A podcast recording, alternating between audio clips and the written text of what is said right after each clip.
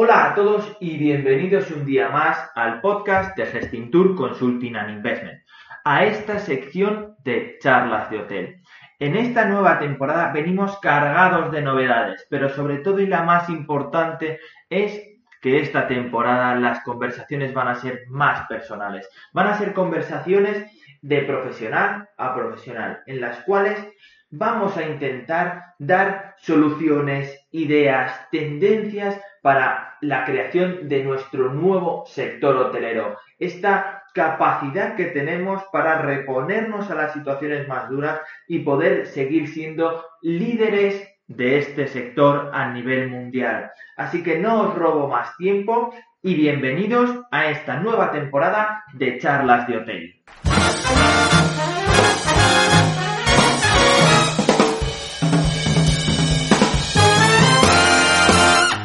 Hola, buenos días a todos y bienvenidos a un nuevo podcast de Charlas de Hotel. Hoy estamos súper contentos porque tenemos el placer de poder charlar con Raúl González, CEO de Barceló Hotels and Resorts.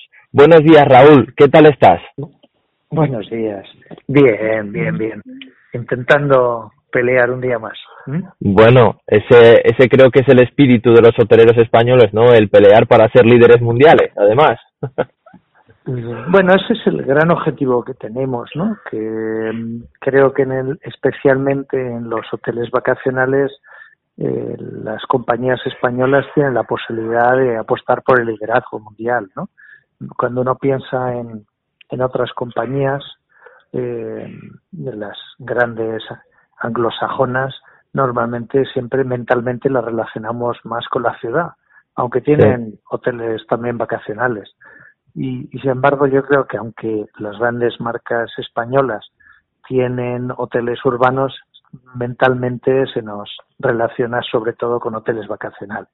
Sí, sí que, España, sí que es cierto. Más o menos, para que nos situemos, ¿no? España tiene una cuota en el mercado mundial, lo tenía, ¿no? En 2019, en el entorno del 6,5%, o sea, unas ocho, eh, 83 millones de turistas, ¿no? Sobre sí, más o menos. 400 más o menos. Las compañías hoteleras españolas que tenían fuera de España estaban gestionando algo más de 250.000 habitaciones.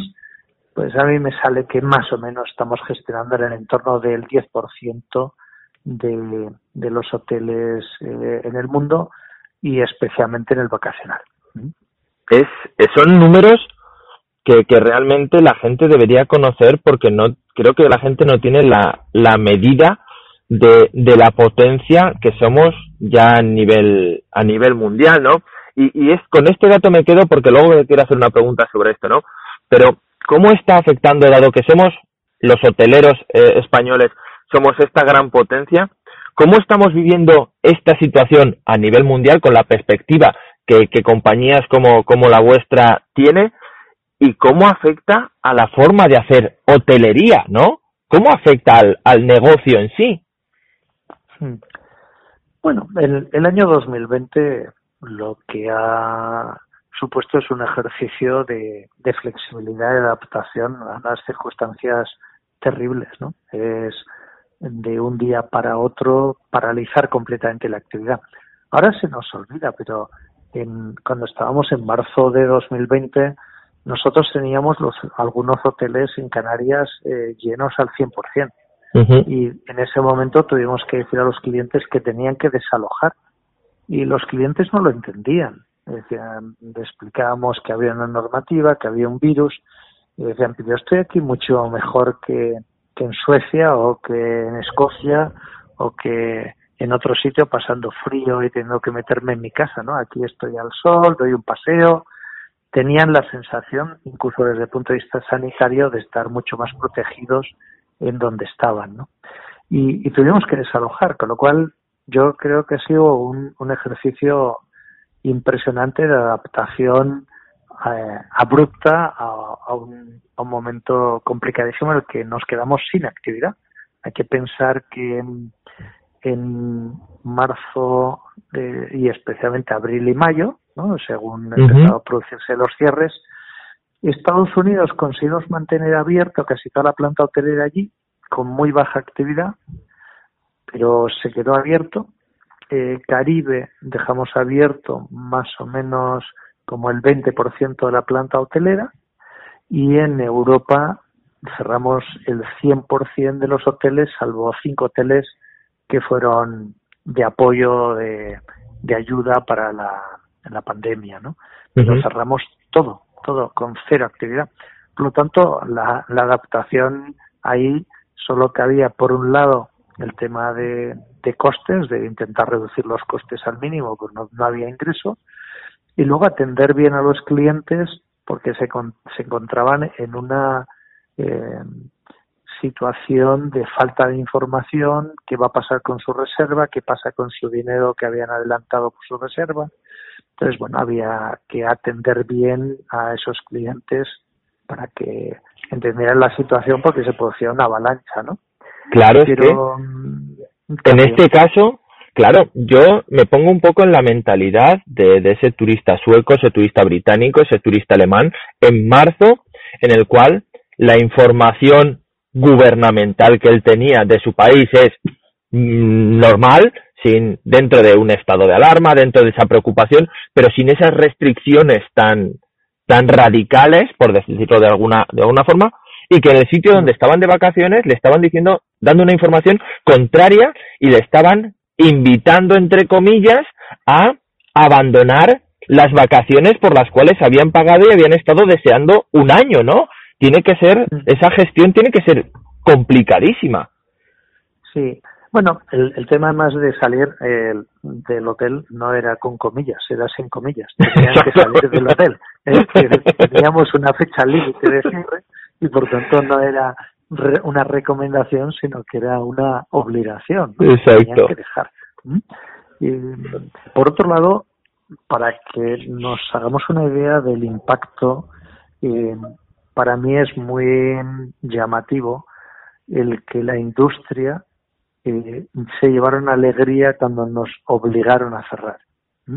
A mí eso me parece que es una de las señales más claras del, de la situación dramática que vivíamos. El, el por qué se produce una alegría de que te obliguen a cerrar es porque en ese momento estábamos prácticamente sin actividad en algunos hoteles, en indefensos sí que había, pero y no nos dejaban o nos recomendaban los abogados laboralistas que no podíamos hacer ERTES porque no había ninguna eh, no había motivación legal. normativa eso es. Y decía pero si no hay negocio si no hay clientes qué explicación mayor queréis que esto ya pero no es riesgo, riesgo empresa ya está. mm, no y, claro que el empresario esté contento de que lo obligan a cerrar me parece que es un tema para hacérselo pensar eh, creo que es de lo más triste que, que se puede que se puede decir porque va contra contra la esencia de, de todas esas personas que arriesgan su capital y, y, y, generan una, una actividad económica, ¿no? Recuerdo un comentario que hiciste, no sé en qué, pues una de tus intervenciones, eh, en el cual comentabas el caos burocrático interno que era preparar eh, eh, con la prórroga de los ERTES todo, todo el papeleo y toda la documentación cuando, bien, tengo 36 mm, horas para preparar toda esta documentación que no sé si va a ser útil porque no sé si me van a prorrogar el ERTE o no, pero yo la tengo que tener lista para que a las 12 y un minuto, en el momento que el gobierno hubiese no hubiese prolongado esos ERTES en su momento, se pudiese presentar y salvaguardar los intereses y, de, de, toda la plantilla, ¿no? Sí, hemos tenido que elaborar los, los informes explicativos que motivaban los ERTES por si acaso la normativa que se recogía finalmente no, no requería esos informes y tres veces y son informes de muchas páginas cada uno con una justificación muy profunda del porqué de las cosas, ¿no? Y eso supuso trabajo de unas cuantas decenas de personas. Yo me acuerdo de un competidor nuestro que contrató 40 personas para elaborar los informes. Nosotros, gracias a un esfuerzo terrible del equipo, se ha hecho interno, pero trabajando mucho para que luego no sirviera para nada pero era la única manera de estar cubiertos por si finalmente no se legislaba como estaba previsto. Exacto, ¿no? Y esto es una opinión muy personal. ¿Por qué eh, la empresa privada está obligada a ser extremadamente eficiente para evitar consecuencias adversas, mientras que, que muchas veces la, lo que no es empresa privada tiene esa laxitud a la hora de mm, yo digo y ya luego veremos, ¿no? Esa, esa obligación de la empresa privada de, de tener que ser estricta y escrupulosa con toda cuando a lo mejor el entorno no lo es. Yo, yo creo que probablemente tiene mucho que ver con, con la, eh, el sentido de la responsabilidad y la identificación. Y me explico. Mm, cuando se hacen comparativas entre empresas familiares y, empresas en el cual el dueño no está tan claro, suele haber eh, eh, diferencias en términos de rentabilidad en el largo plazo. y yo, yo, creo que es porque las personas máximos responsables eh, viven el negocio de otra manera, con otra intensidad, con otro, con otro sentido. Y, y creo que es un tema probablemente humano. Es decir, cuando eh, alguien tiene la sensación de que el dinero no es de nadie, pues se gestiona distinto que cuando uno siente que el dinero es suyo y que o se hacen bien las cosas o, o pone en peligro el trabajo de, toda una vida. de generaciones de la familia, ni siquiera de su trabajo, sino de, de, las generaciones anteriores, ¿no? Yo, yo tengo una duda eh, respecto a, bueno, todo lo que estamos tratando, el, el esfuerzo de los equipos, el esfuerzo de, de esos presidentes directivos que son empresas familiares que la han levantado generación tras generación. Eh, y en vuestro caso sois una empresa multinacional, potente, grande, con mucho volumen de, de negocio. ¿Cómo se hace frente eh, a, a esta situación? ¿Cómo, ¿Cómo se adapta una estructura a un momento de contracción de, de demanda como, como este? hasta cierto punto porque, bueno, o contracción de demanda sería un eufemismo, ¿no? Demanda cero. sí. Vamos a ver, eh, depende de cada geografía. Es decir, que en, en, Estados Unidos, por ejemplo, que el mercado laboral es radicalmente distinto, mmm, bueno, pues ahí, eh, si en un momento determinado necesitas 10 personas, pues tienes 10 personas, si necesitas 10.000, tienes 10.000. Y es muy ágil el hecho de contratar y dejar de contratar. De hecho, uh -huh. me acuerdo que tuve una, tuvimos una, una conversación de estas por, por Team, por Zoom, por un sistema online, con una catedrática de una universidad de California especializada en, en crisis, ¿eh? en, en, momentos de shock. Entonces, un poco, pues, cómo veía ella, yo le contaba un poco lo que estábamos haciendo nosotros y me daba opinión, ¿no? Y, y me hizo una recomendación que me llamó mucho la atención porque, lógicamente, está basada en la mentalidad norteamericana, ¿no? Uh -huh. eh, me dijo, yo creo que es muy importante dar serenidad, tranquilidad a los empleados de que en cuanto se recupere se les va a volver a contratar. Claro, yo, yo le decía, pero es que aquí no funciona así. O sea, nosotros estamos manteniendo el 100% de la plantilla. O sea, uh -huh. claro, pero ella lo decía bajo el modelo estadounidense en el que hay una adaptación inmediata. Es decir, Exacto. si hoy no necesito, pues tengo menos gente. Y el día que necesito, tengo más gente. Entonces, que, que me dijera, mm, transmite algún mensaje al equipo que ahora estás presionando de él, de que si se recupera le vas a volver a contratar, ¿no? Es, es un enfoque muy interesante, ¿no? El choque... Entonces, nosotros eh, lo que hemos lo que hemos ido es a como está la figura del ERTE es la que en principio nos podía permitir una adaptación temporal a las situaciones, lo que hemos abogado en un primer momento con un planteamiento de que los que más cobran son los que más tienen que ayudar uh -huh. y, y, luego hemos ido adaptándonos eh, y, y, seguimos con, con un ERTE el 100% de la plantilla porque hay que buscar un equilibrio entre ayudar a, al equipo, a, a, todos los empleados y por otro lado ayudar a la empresa en un momento tan delicado. ¿no? Entonces, bueno, se buscan equilibrios inestables en el que casi nadie está contento, ni, ni uno ni otro, porque hay que llegar a, esas, a esos puntos medios, ¿no? satisfactorios, pero es lo que estamos intentando de manera permanente, ¿no? que es que todo el mundo ayude a algo, ¿no? La empresa por un lado y los, los empleados y los equipos directivos por otra. Te quiero hacer una pregunta que, que yo creo que es difícil. Yo creo que, que es difícil, pero, pero no se me ocurre también otra persona mejor a la que, a que hacérsela. Eh, ¿Está en peligro el modelo, el negocio o ninguno de los dos? Porque ¿cuánto puede aguantar una compañía que vende servicios sin vender servicios? Uno de los temas para mí muy interesantes del, año pasado es que cuando ocurren hechos tan eh, radicales, eh, tan abruptos, eh, generan adaptaciones muy aceleradas. Entonces, en el sector eh, se ha incorporado cosas que jamás habíamos analizado, que es cuánto caja perdemos cada mes que no tenemos actividad. Entonces, hay compañías públicas como TUI, es público, por lo tanto no, no desvelo nada, pues está quemando, ¿no? Porque se utiliza ese término, ¿no? Cash burn, ¿no? Se está quemando alrededor entre 500 y 600 millones de euros al mes, que no está mal. No, eh, para tomar un café. Sí.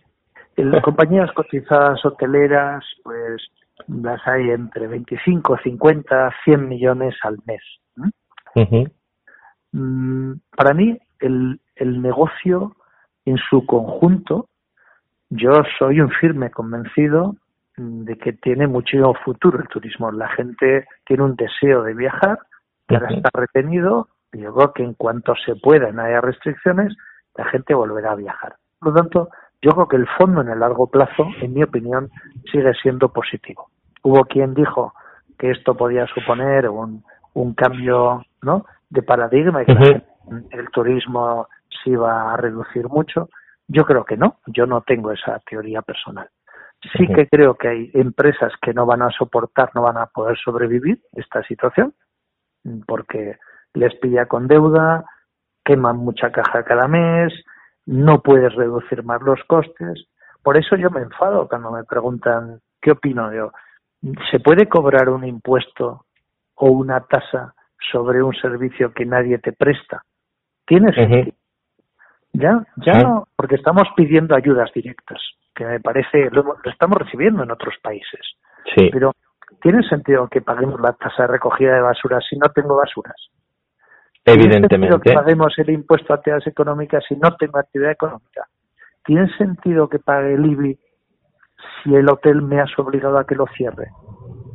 Pues si no tengo, no tengo uso, ¿cómo voy a pagar impuesto por ello?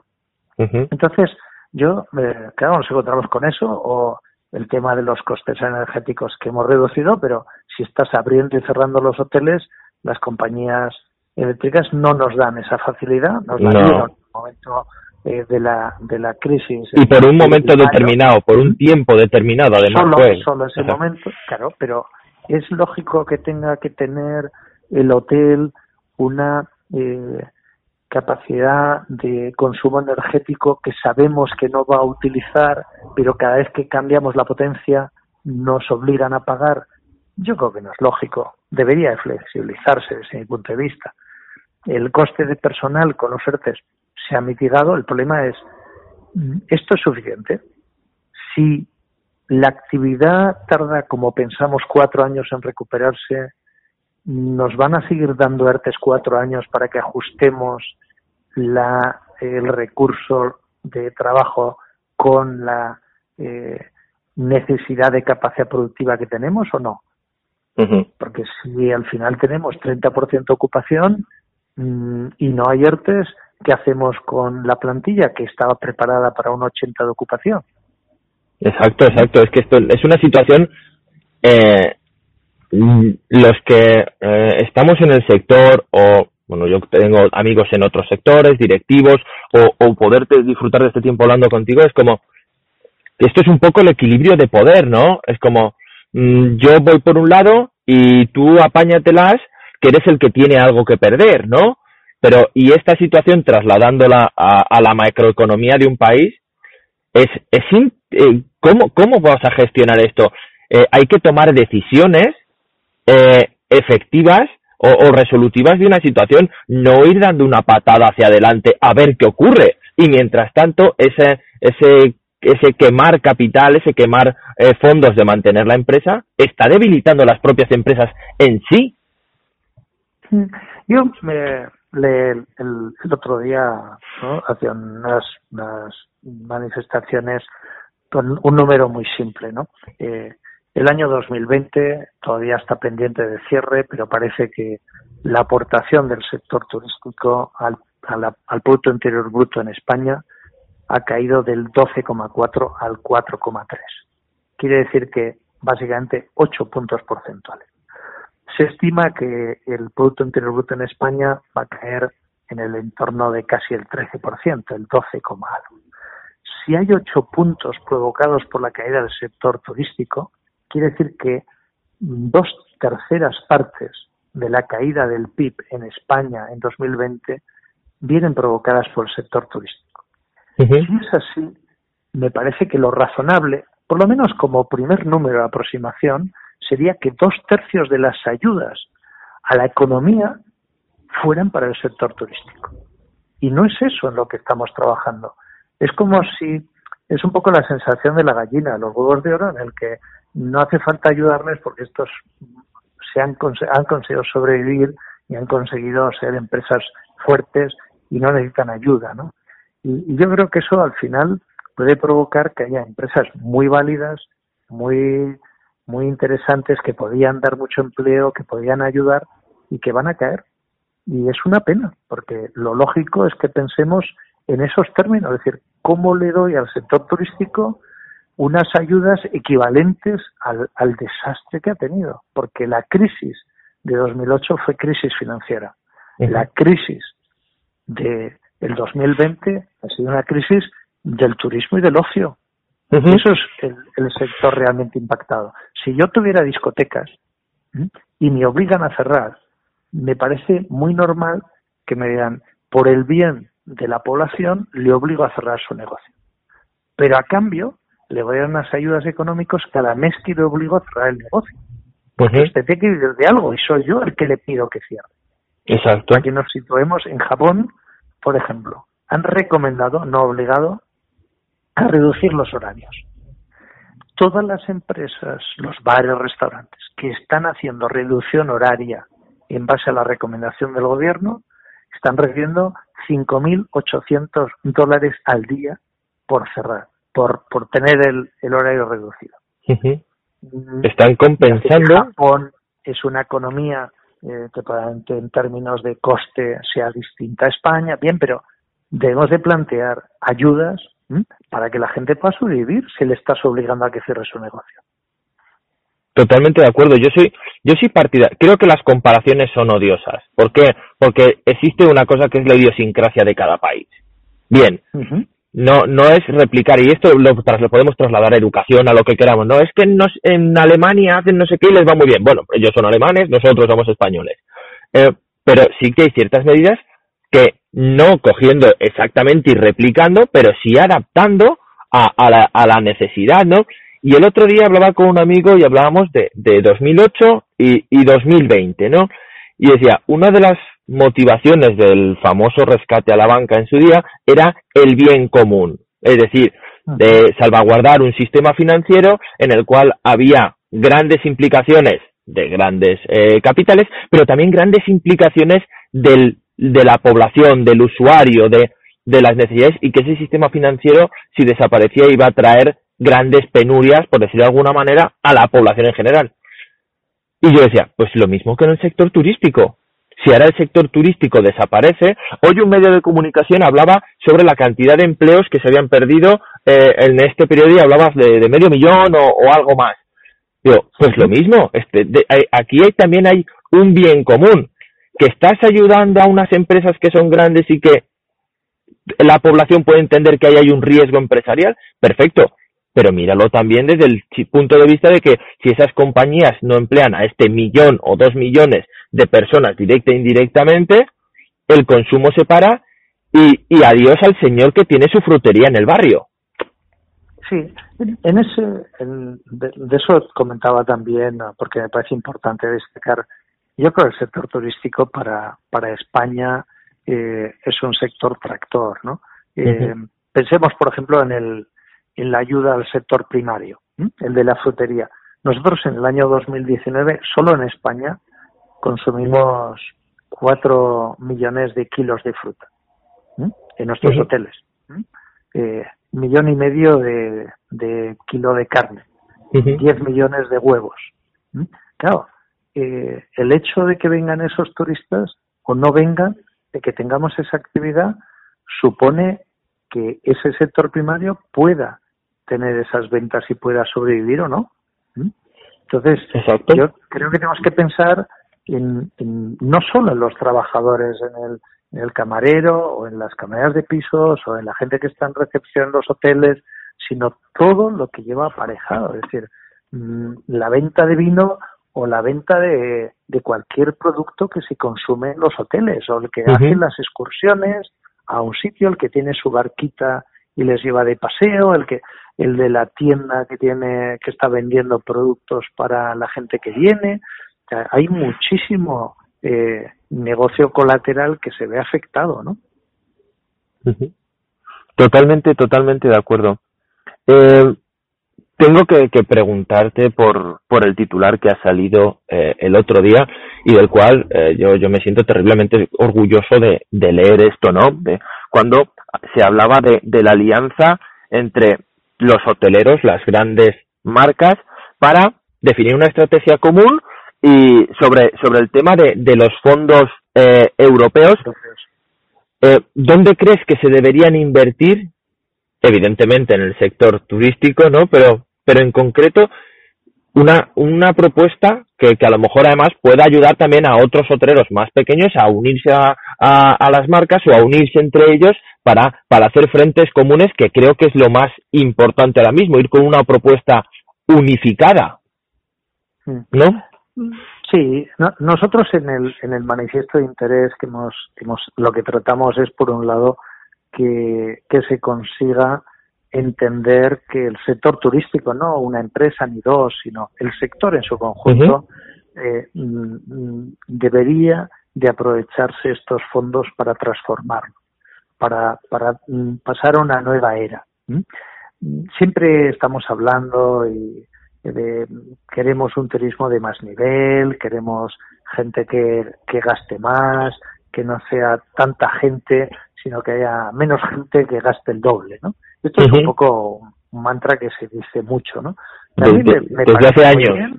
desde hace lo Que pasa que, sí, lo que, sí, llevamos muchos años con el turismo de calidad y tal, pero para conseguir eso, ¿qué se necesita? Se necesita transformar las infraestructuras, ¿y eso qué quiere decir? pues que hoteles que tienen una calidad determinada puedan hacer una reforma y convertirse en mejores, que tengan mejor el baño, que tengan mejor la habitación, que tengan mejores servicios. Pero hasta hoy, ¿qué está pasando? Que no hay ayudas para esa transformación.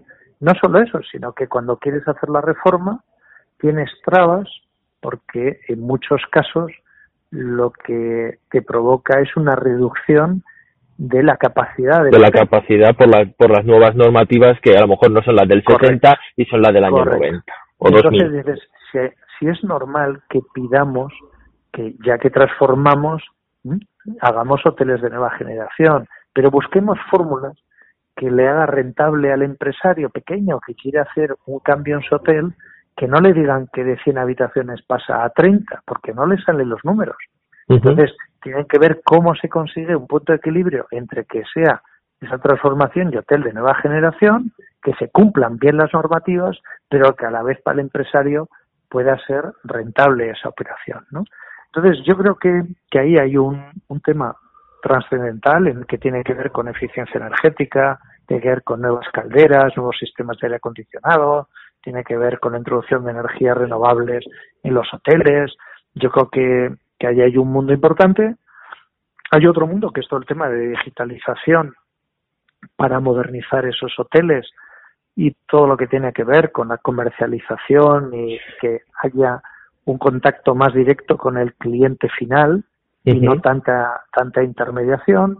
Entonces, bueno, yo creo que hay unas cuantas líneas de, de trabajo en el que se tiene que ver afectados toda la red que, que está alrededor de este sector, desde el, pequeño empresario de la frutería que comentamos de la esquina hasta el que tiene un pequeño negocio pues que eh, da clases de, de flamenco en un sitio y lleva turistas allí, ¿no? yo creo que, que hay multitud de gente que, que está relacionada con ese desarrollo del, del sector, ¿no? Y creo que es muy bueno el, el, intentar transmitir una imagen de unidad, ¿no? En un sector que está muy fragmentado, que hay muchísimas voces, creo que, que un momento determinado que se unan empresas grandes, pequeñas, de distintos sectores para, para pedir una ayuda para el turístico, creo que es muy bueno. Estoy, estoy totalmente de acuerdo con, contigo y sí que creo que mi, mi experiencia, ¿no? Más, más limitada que, que, que, la de una marca como, como Barceló, pero sí que creo que todo el tema de, has dicho, de, de transición ecológica, de, de, de, eficiencia energética con renovables, de, de digitalización en el buen sentido. Es decir, digitalizar, eh, la digitalización para mí es implementar tecnología que agilice o mejore eh, la eficiencia de los procesos, no, no las redes sociales o la página web muchas veces, ¿no? Que son canales de comunicación, en, mi, en mi opinión, ¿no? Y sí que creo que el hotelero mediano pequeño y, y luego el independiente ya lo pongo eh, como la, la familia que, que, desde los años 60 ha tenido su hotel de 100, de 100 habitaciones, eh, que hay muchos, es más, hoy estoy en Benidorm eh, y hay mucho hotelero así. Eh, cada vez, cada vez la brecha es más grande, cada vez les es más complicado hacer esas inversiones de adaptación digital, ya no solo, y lo hablaba el otro día con, con otro directivo, eh, no solo por el problema de, de, implantar una herramienta tecnológica, que ahora todos sabemos que está muy democratizada eh, y por, por unos fees mensuales muy básicos puedes implementar tecnología, pero sobre todo digitalizar al personal, formarle en todas estas nuevas tendencias, ¿no? Creo que, que eso sí que es un gran paso, y esto es una opinión personal, eh, para dar ese paso a ese turismo de, de calidad, entiendo. Sin duda, sin duda. Ahí, ahí yo creo que hay, en el, en, los, en el tema de digitalización, yo creo que hay distintos frentes, ¿no?